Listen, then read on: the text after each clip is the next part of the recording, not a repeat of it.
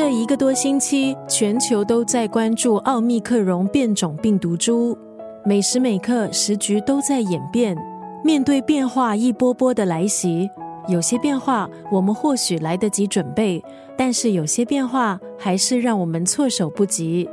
今天在九六三作家语录，丽怡分享的这段文字出自余光中老师的散文作品集《记忆像铁轨一样长》。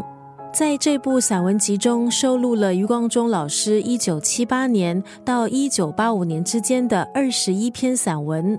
里头精选了他脍炙人口的散文名作，包括《听听那冷雨》《沙田山居》，还有回忆爸爸感人至深的《诗帽记》。也有余光中老师在游历欧美时期所写下的游记，不少人认识余光中老师是因为《乡愁》这首诗，他被誉为是艺术上多栖主义诗人，诗的风格还有题材多变，写作的范围涵盖诗歌、散文、评论，也从事翻译。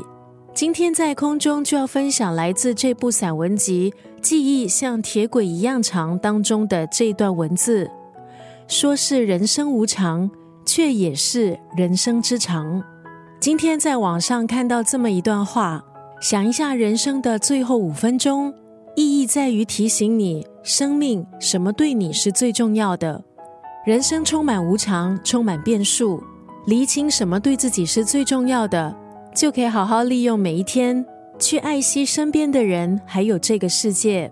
今天在九六三作家语录分享的是余光中老师的这一本散文集《记忆像铁轨一样长》当中的这段文字，说是人生无常，却也是人生之长。